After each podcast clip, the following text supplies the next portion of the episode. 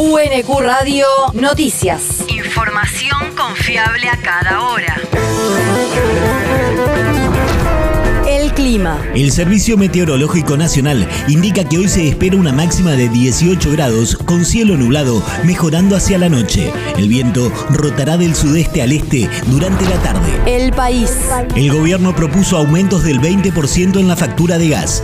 En el primer encuentro dedicado a debatir sobre los incrementos en las tarifas del servicio, las autoridades nacionales propusieron esa suba para los usuarios sin tarifa social.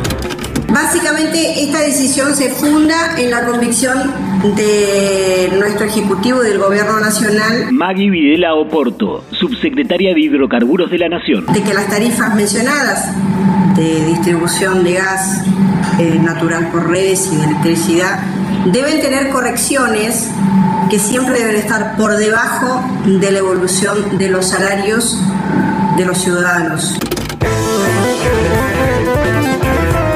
Mayoría de los expositores que participaron para analizar propuestas de ajustes en las tarifas se quejaron por el escaso tiempo para hablar y por la falta de información sobre los costos de explotación y las ganancias de las empresas y solicitaron rever la dolarización de los precios del gas en boca de pozo.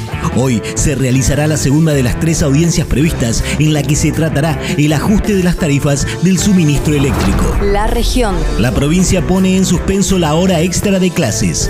El titular de la cartera educativa bonaerense Alberto Sileoni consideró que la idea de sumar una hora diaria a las clases es buena, pero que es de difícil implementación.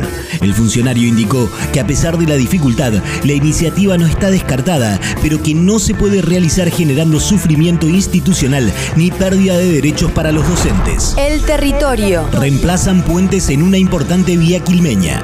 La Dirección de Vialidad de la Provincia de Buenos Aires, dependiente del Ministerio de Infraestructura y Servicios Públicos, inició la obra de reemplazo de puentes en la ruta provincial número 14, en jurisdicción del partido de Quilmes, conocido como Camino General Belgrano. Para la ejecución de esta obra, la provincia realizó una inversión superior a los 92 millones de pesos y una vez finalizada, mejorará la calidad de vida de los vecinos, como así también garantizará que puedan circular de forma segura, explicó el titular de Vialidad, Hernani Zubieta. El mundo. Extraditaron a Estados Unidos a un ex jefe policial de Honduras.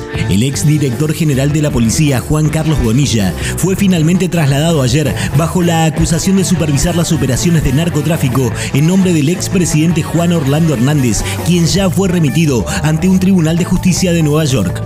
De acuerdo a la acusación, Bonilla habría desempeñado un papel clave en una conspiración internacional de tráfico de drogas y cometido delitos bajo las órdenes tanto del ex mandatario como de su hermano Tony Hernández, entre ellos el asesinato de un traficante rival.